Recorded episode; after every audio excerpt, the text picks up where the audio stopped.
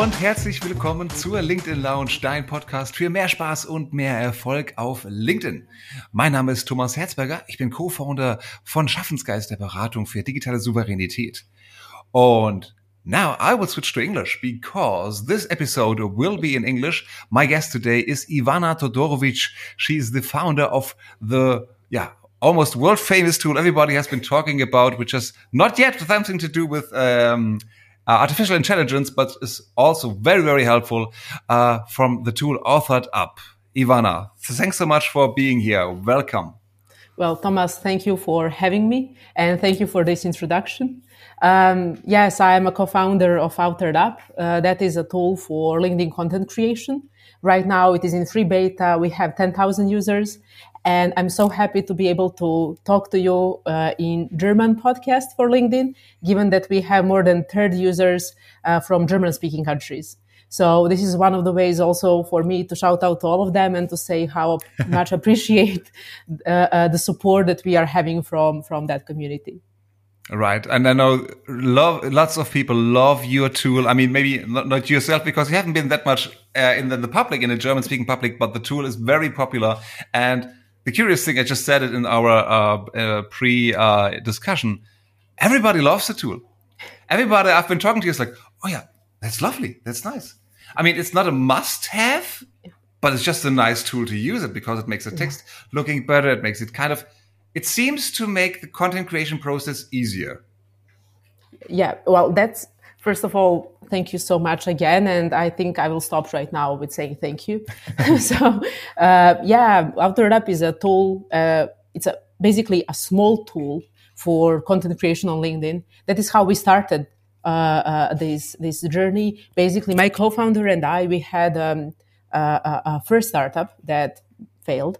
Uh, at least right now, we believe it failed. So, but we started to, to write on LinkedIn because we were looking for leads.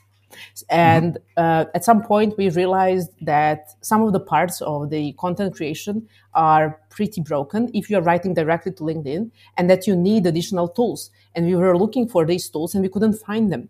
Mm. So, what was the result? We made a small tool in like two, three days that was really? basically yeah it was a standalone yeah. app it didn't have all of the features that right now Authored Up has but it was just about the preview because we knew that if you click if you if your uh, uh, uh, reader uh, linkedin user clicks see more that is right now by our data and other data is uh, twice as important than giving you a like so we were like we want that see more click we want people to stay in our post.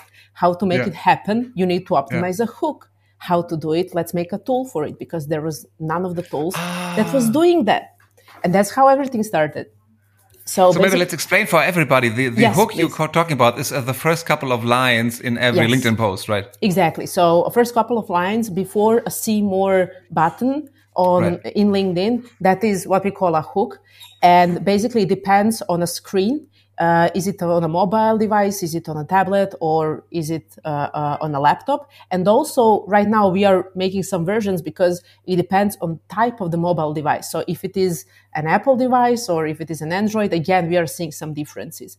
However, mm. that is uh, right now we believe one of the most important elements of your post because mm-hmm. if that is optimized and when you have like that click to see more and then when people already get into the post they will spend some time at least to understand to scan the post. And then if it is something interesting they will stay there. But that is mm-hmm. the first yes you know like the first yes in marketing. Right. and that's what you basically need. So we were looking for a tool like that. We couldn't find it. So we made it. First we made it for ourselves. Then we gave it to some of our friends community they loved it. However, that was a, one problem with that tool. It was a standalone app, and mm. even we were not using it all the time. We were using it like 20% of the time. It was free. It was on our server. You know, like data is secured, everything is there, and you're not using it. Why? Because it's not on LinkedIn. So we mm. realized, okay, so this should be a Chrome extension. And that's how everything started. Nice. I love s- stories like that. Like we we had a problem or we experienced a problem and then we couldn't find a solution so we built it by ourselves and now we are kind of ruling the world Even if it's a small problem, but I, I love stories like that. I mean, I've been talking to so many startups in my growth hacking uh, workshops, and this is usually how the successful ones really start because there is a need for that. Um, Ivana, can you give me a little bit insight about your uh, team, your organization? You were saying that you founded your first startup with your partner, is that right? Yeah, with my co-founder. So we were working in previous companies together. Uh, mm-hmm. He's a, a, web developer, 15 years of experience working on huge projects, but we mm-hmm. wanted to start something our own.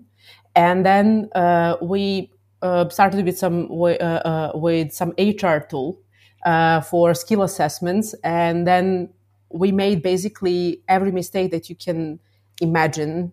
you know, like we were working like seven months on a new product without really talking to our clients uh, or customers or leads or understanding. We were thinking that we have enough information. Yeah. The market has changed in the meantime. Like we were not the power users of our tool. So when we built everything, the whole platform with literally like 100 features, we realized, okay, so how are we going to get any leads? And because it was an HR tool, we were like, okay, so let's go to LinkedIn and let's start creating content. We knew that, mm-hmm. that is the way to uh, uh, get some attention.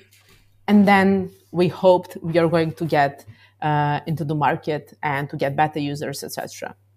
Mm-hmm that changed obviously yeah. what, what was your first step like how did you reach like the first you know there's always people like in your direct network like your uh-huh. friends uh-huh. your family and some other founders maybe in your area but how do you make that step outside of this little bubble into the real uh, world uh, you mean like when we decided to get into LinkedIn and looking for for leads, or yeah? Now, how did you how did you get the the the first users, external users, the sorry early adopters for uh, Authored Up? Ah, yeah. Well, uh, first users were a few of our friends in community that mm-hmm. were using this tool that we were calling, I think, LinkedIn Writer. so, mm-hmm. and then when we realized this has some value, then we decided let's build a Chrome extension. What we obviously didn't anticipate is that that Chrome extension is so hard to build. So I have, yeah, I have no idea. In, yeah. Yes, it's insanely hard to build. So we decided, okay, we are right now, you know, like we we, we believe we are going to spend like two to three weeks. At the end, we spent two and a half months or three months, mm. and especially having in mind the capacity of my co-founder, that's may someone you know else would take six months or a year so mm. i guess that is the reason why tools like this are not built so and then we realized okay so let's give it as a uh, in, uh, as free beta let's see what will happen and mm-hmm. we had a goal it was mid july uh, or beginning of July, we had a goal to get to 200 users until the end of August. We knew it's summer, people are not really spending that much time on LinkedIn. There is some seasonality there, etc. But let's get to 100, 200 users. Let's talk to them and let's see what are the real problems we should solve. Because mm-hmm. we always knew that this is, as I mentioned at the beginning, this is a small tool that is helping with specific niche problem, but it is not solving the whole problem of content creation on LinkedIn. Right. And then we uh, uh, talked to a few of our friends, and then we gave it for free. In the first two days, we got 400 users. so nice. and nice. that that was the moment when we realized, okay, so this has some legs, some traction, and let's see where we are. One of the first things, sorry to, to, to interrupt. So one of the first things that we realized, for example, is that we built a tool because at that moment, Authored Up would was first of all called Authored In, and it had like two features. First is preview of LinkedIn posts, and the second is formatting. But we were putting formatting only for English alphabet, and we didn't anticipate that people will uh, use for different languages. Yeah. So in the first two weeks, we spent we spent to um, make it available and to put formatting to other letters than English letters, and to support mm. our German speaking uh, uh, um, uh, users, Spanish, French, Polish, mm. any other language that is using alphabet. So, and that's how everything started. Nice. Can you can you uh, like could you recess, how do you make the jump? Like, for example, to to Germany, to Austria, to to Spain, to France. Like, have do you, do you can you identify any power users Yes. who like So, ex- explored your your tool? Yeah, yeah. So basically, uh, Jens Polomski, I think that's his Yeah, yeah, yeah, surname. sure. Yeah. I reached out to him. Uh, we have we uh, have and had a mutual connection. Uh, Vedran, uh, uh, who is who is also uh, uh, has a, a great tool called Lead Delta uh, for LinkedIn. So um, we, I think that he when he connected us, or maybe I just reached out to, to to Jens, and then I shared with him, and he said he tested out, and he said, okay, so this seems like a good tool. This is you know like i really like when i'm using it and people love free tools because we were giving like unlimited for free and it's Yeah. still free. So and then he helped us and he created uh, uh, first uh, a post. We also had other uh, uh, german uh, speaking users people that for example are uh, where which parents are from serbia. So but they are uh, operating in that market so they helped us as well. And that's how it started. That was the first uh, a moment when we saw like what it means word of mouth and how it can really you know like change the way how you are generating users That, that's a great way. I mean, of course, uh, Jens Polomski is Mr. Tools on LinkedIn. He's uh, testing everything. He also has been a guest on our um, on our podcast here. I'm just looking about which episode actually that was. That's too far away, and I will put it in the show notes because I can't find it right now. Yeah, no, I can't. Jens is great. You know, he knows everything Yeah. about tools, and uh, he was very honest with us. And he mentioned like also some problems. He also gave us, you know, ideas how we can improve it. And what means a lot to uh, uh, to to us is that he is still promoting Authored Up uh, when he can, and whenever we have a huge release, he also makes a video, explains what is new and how that can benefit to uh, all users. Right. Right. Excellent. I just found it episode seven. This was the one with Jens Polomski. So again, it was also very early on this podcast show. Actually, he was one of our guests and uh, he's a great, great guy. Make sure to follow him, everybody. So, um, is there like, like, how did you, um, as you said, it's not easy to come up to build, to develop a Chrome extension. Um, where did the money come from? Where did the time come from?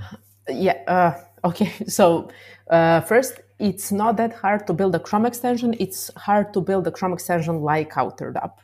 So uh, that is a difference. And uh, regarding the money and everything, basically no money.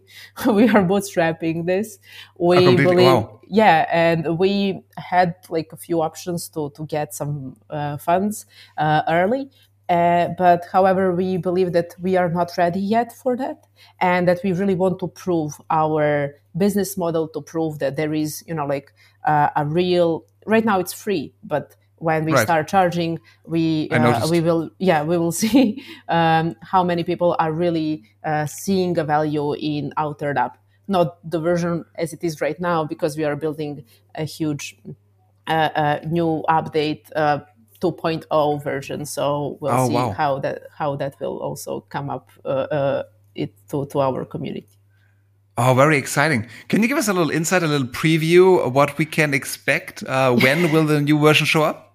Yeah, so basically we are redesigning everything, and uh, about few months, not maybe a month ago, we asked our users uh, what are the main problems that we need to solve and what are the main problems that they face. So we realized that there are two elements and that we want to to, to address them all while staying compliant with the uh, with the LinkedIn because Authored Up is not automating any activity and it doesn't facilitate scraping data. So that is also one of the benefits that we believe are important, um, Yeah. and that is how we differentiate. So we right By now. the way, Ivana, sorry, Yes. sorry to disturb. I think that that's one of the points really why it's such a a nice tool and people like it because it's not disturbing. As I said, it's not scraping. It's just just helping. And there's so many other tools out there who might cause problems when using them because they really are against the um, the laws of LinkedIn. Yeah, the yeah, rules of LinkedIn. Yeah, uh, thank, thank, you. Yeah. Uh, and yours is just like oh, it's it's nice to use. It's really it's a friendly tool. It's a yeah, good tool. That's how we want to build our third app, and that's we believe that we shouldn't at any moment risk anyone's account. And mm. even though obviously there are different limits, and we can always discuss whether it is fair from the LinkedIn side to you know not to enable or you know like to to, to help people to become better users or power users let's put it on the side. We really believe that is, that is the important because there are people in our network like in our user group that are generating 50 60 70% of their revenues out of linkedin. So the value of their profile is really really huge. So what we are building is basically um, analytics tool and mm. algorithm understanding uh, personalized uh, algorithm understanding for specific target groups that's mm. one element. Um, and on the other side, what we want to, at the end, our goal is to build a all-in-one LinkedIn content creation wizard. Let's call it like that. That is going to help you with generating ideas. However, having in mind your profile, that is where AI will come up definitely, and mm-hmm. also that will have some kind of some form of nudging of our users because a lot of people are complaining about being consistent. So they mm-hmm. can write one post but you know or five but how to get to the 20th how to generate content over and over again so mm-hmm. we are looking to solve all of that obviously not in the first version of the new Authored Up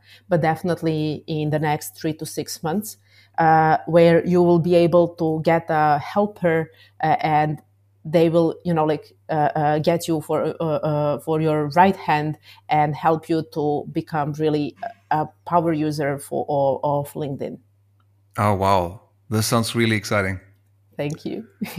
Thanks. so we're talking now at the end of january 2023 have you any idea well like when should the should we expect the new version?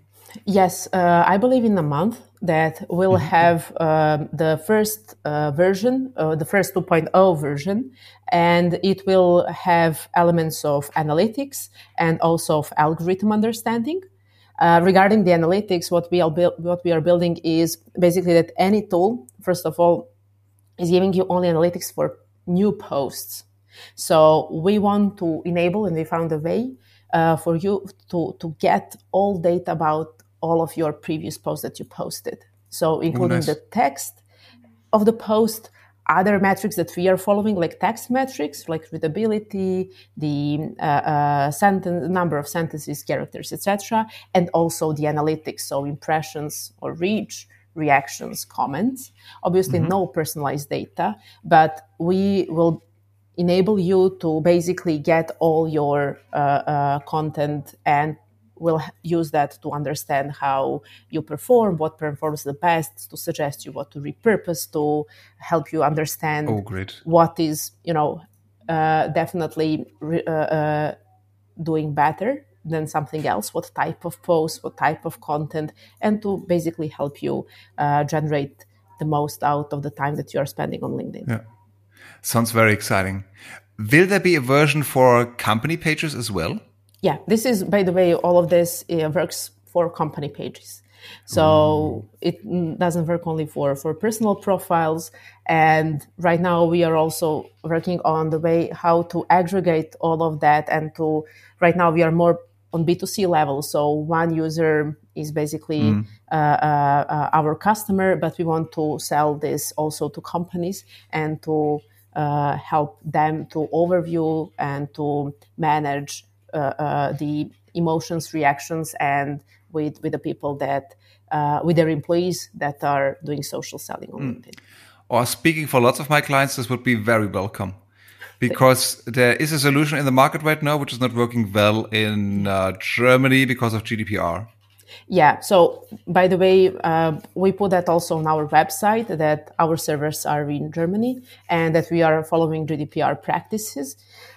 We basically like by our law we don't need to do it however we believe that that is super important and yeah. that you know like that is the way how you can approach bigger markets because yes maybe when you are going to you know uh, entrepreneurs or like micro companies, they are fine with not understanding where the data is and right. how it is processed. However, if you are really looking to, you know, to build a product that will stay in the next two, three, four, five years or 10 years and also really help while being in line with, with GDPR practices. And uh, uh, um, uh, I think that this is the way to do it.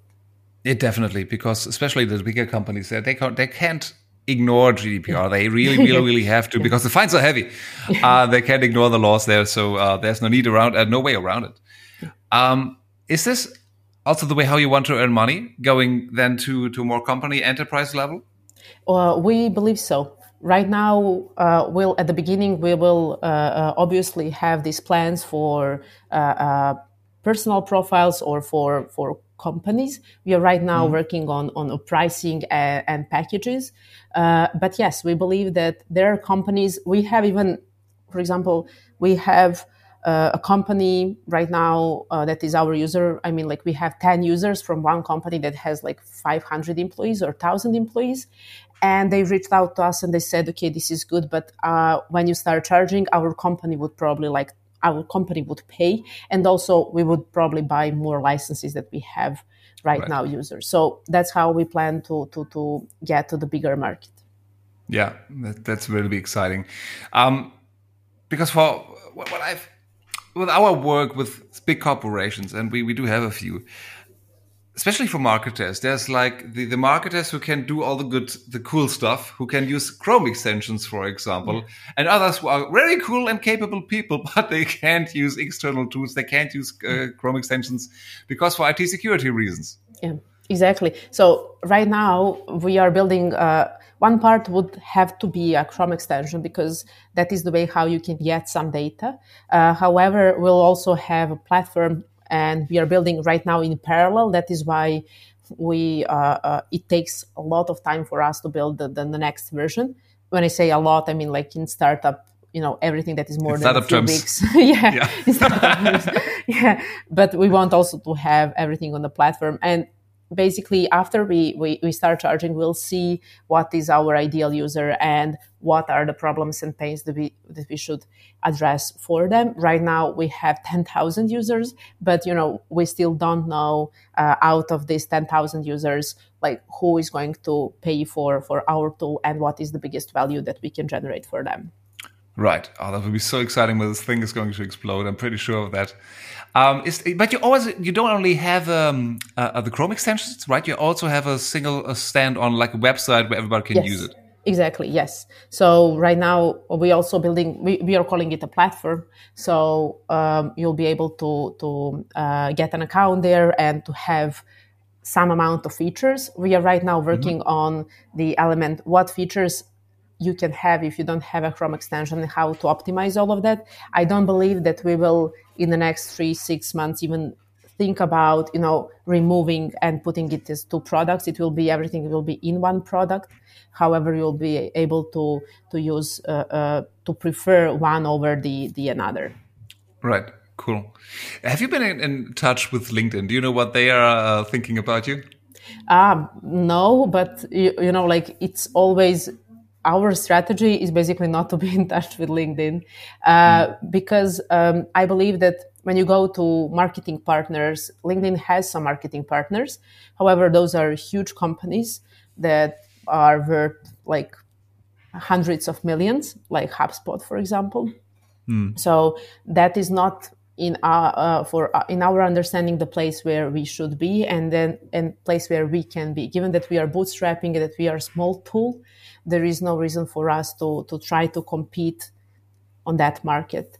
We mm. just don't have any any capacity. So mm. our strategy right now is basically to be in line with LinkedIn's vision. So we know that hmm. LinkedIn mm. wants more people to uh, uh, create content. We know that they are focusing a lot of efforts and uh, uh, and and uh, resources there and we know what features they are building in the next few um, months, even a mm-hmm. year. And a lot of features are in that marketing section. So they really mm. want to generate more revenues out of LinkedIn feed, and they can do it only if people are staying in LinkedIn creating right. content, right? So that is what what is the the idea of LinkedIn, and that is basically hundred percent our vision of LinkedIn. That is how we want people to use LinkedIn. That is how we support people to use and become better users for LinkedIn, but also for mm. themselves. Nice. This sounds very valid. I mean, it's of course it's in the interest of LinkedIn to have many good co uh, content creator who are getting more and more people on the platform with interesting, mm. relevant content.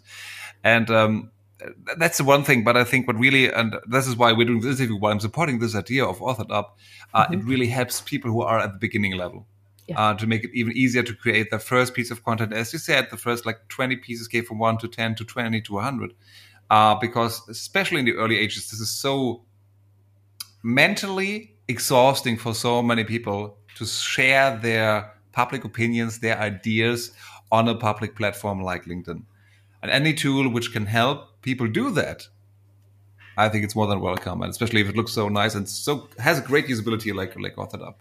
Thank you. Yes, that is definitely. Um, right now, we want to support people to, uh, you know, like start creating, but also those that are creating to create better and more. Mm. So that's our new features that are coming are basically are going to, you know, like nudge people and make them uh, uh, create more. And then, you know, like when you have uh, data and when you start some conversation then conversations you, you, you feel empowered. Until then yeah. i remember my feeling when i start about my first post. I think that i was writing it for like three four hours. And it wasn't good you know but um, i was really really concerned. I didn't understand what will happen and if it is okay what is fine what is not fine. And right. given that we are all professionals there we really you know like uh, our name is really important you know like and everything what we are going to say potentially can have some consequences. So that's why it's much harder i believe to create content to create content not just to repost or you know to share a link mm. but to create and give some opinion on linkedin rather than doing it on networks that are focused on uh, um, on on private life let's call it like that. Yeah I, but I'm so glad that you're saying this because I always thought this is more or less like a the German angst uh, that people are, are overthinking what kind of reactions their post can have.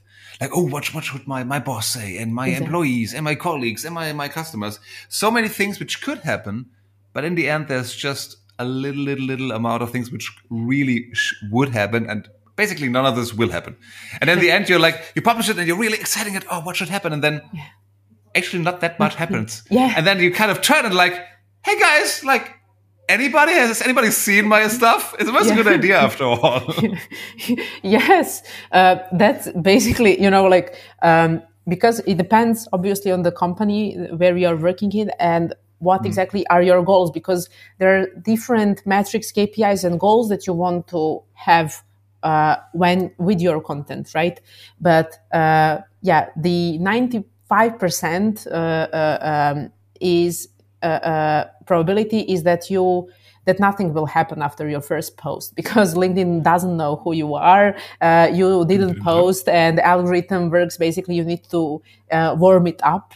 Uh, so if you didn't start creating some comments before, if you didn't engage in the feed, you won't have many impressions what will happen is that LinkedIn will say, okay, so this person started to create content and let's show that content to people that they are connected somehow. Usually they will share it with your uh, employees or your coworkers or ex coworkers, you know, ex employees, um, ex bosses, uh, uh, wherever you were in the in the in the company. So, and that's how how everything starts. And usually it won't show to your ideal target group to people that you want to mm-hmm. sell because the algorithm doesn't even know what exactly you want to do. And, and you're not connected with them yet. Yeah exactly. You're not even if you're connected it's you know very tricky. We, we did some some experiments there and really at the very beginning you really need to invest some time and i believe that that is the problem why people uh, decide to stop creating on linkedin because they don't see a lot of results in the first 10 15 days or 30 days. And right. here the, the this is a, a, a long-term game and you really need to invest and to show some love to linkedin before you you expect something back. But right. I, I assure you you will get it. Yeah. Oh thanks for saying that. Always uh, i'm usually the one who do, does that. Um, ivana can you give us a little insight um, if you want to of course about the, your vision uh, yeah. for for Authored Up? Do you want to build up a company with such and such many people? Do you want to be like the I don't know the Ferrari with uh, for Chrome extensions on LinkedIn, or do you want to expand to other social networks? Do you have any? What's a, what's your big idea? So I want to change the way how social selling is done. And right now we are focused on LinkedIn, but basically depends on the on the future and what platforms will be used for social selling. And when I say social selling, I basically mean B2B content creation that is mm-hmm. generating leads or generating demand. So right now we define that uh, LinkedIn is the place to be and that LinkedIn content is giving you uh, the most, uh, uh, uh, uh the, mo- the best results in the number of leads, in the number of, of closed deals and the awareness for your business for specific industries to be honest. So that is what we that, that is what we want to build. I don't have any numbers. I don't have like number of employees. I really mm. want to change how content is created in uh, b2b companies. Uh, you know like right now unfortunately what we are seeing is that it is still in a very, very early stage and that there is a lot of concerns a lot of misunderstanding imposter syndrome mm. and uh, risks that are anticipated that maybe or maybe not uh, exist uh, when you are creating something that is that can relate to your to your target group. Right. So for our listeners who are, are, listening now and who don't know what imposter syndrome is, that's the weird feeling that you might have when you think, "Oh, there's so many people out there who know better than me, who are much more an expert and more deep knowledge. Who? Why should I? Why should anybody listen to me?" And basically, you are an expert and you do know more than uh, your network probably because that's your job. Uh, so don't worry about that. Actually, I think it's a good sign when you kind of have this kind of thoughts. Uh, so please, please go ahead. Um, Ivana, one uh, one last per- bit, bit personal question mm-hmm. is why did you go did you make this step to becoming an entrepreneur and then the founder? Are you in the? Do you have like a, a family business, or are your your parents have they been uh, entrepreneurs, or what? Why did you make this this step? Yeah, so um, I believe there are a few reasons. First of all, yes, um, uh, my father was entrepreneur for forty years. Um, he, by the way, went to school in Germany, and oh, really? we had really huge connections with uh, uh, uh, Germany. Yeah. So, and especially having in mind that that was in socialist Yugoslavia, it was in 70s when he started his business, and that was much much more harder than right now to start anything so i'm used yeah. to that kind of the entrepreneurial spirit and that's what i love on the other side i uh, had a lot of experience in companies in startups uh, and uh, funded startups. And mm-hmm. I was also, and I'm still uh, working uh, sometimes an evaluator for EU funds uh, for startups. And the problem with uh, that is that I didn't have a first experience. so first level experience and i realized that i cannot at any moment suggest something you know and help someone if i were not in their shoes so mm. I believe that that is the only fair way to do any kind of a job. So maybe it was imposter syndrome, you know, but I really wanted to start something and to be in the shoes of entrepreneurs.